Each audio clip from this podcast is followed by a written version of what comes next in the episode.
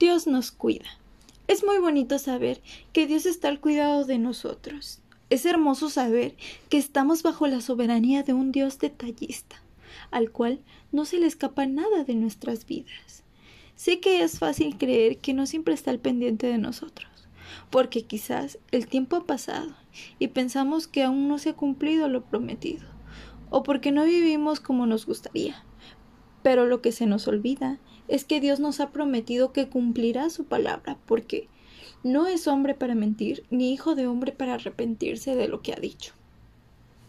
El versículo se encuentra en Apocalipsis 7.1 y dice, Después de esto vi a cuatro ángeles en pie sobre los cuatro ángulos de la tierra, que detenían los cuatro vientos de la tierra, para que no soplase viento alguno sobre la tierra, ni sobre el mar, ni sobre ningún árbol.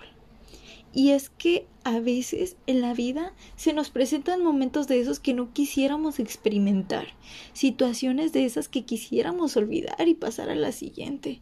Pero eso no se puede hacer. La elipsis solo ocurre en las películas. A cada uno de nosotros nos toca enfrentar situaciones que pondrán a prueba nuestra fe y la certeza que Dios está a nuestro lado. Prueba de esto se encuentra en Apocalipsis.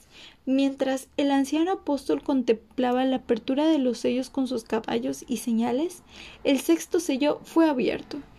Y Juan seguramente experimentó un déjà vu al contemplar una escena similar a la que Jesús relataba en vida antes de entrar triunfal a Jerusalén, cuando sus discípulos le preguntaron ¿Qué señales habrá de tu vida?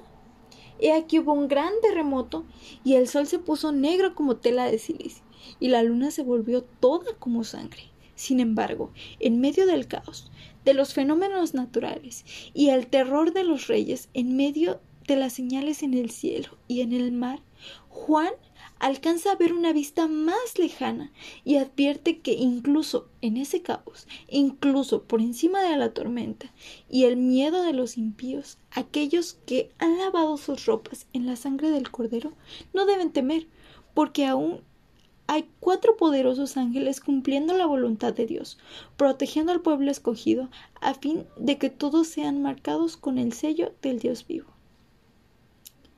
Aceptemos hoy el regalo de Dios y permitamos que selle nuestras frentes, porque nuestro Salvador, por encima del ruido de los rumores de guerra, de la peste y del caos, sigue sentado en su trono, cuidando de sus hijos.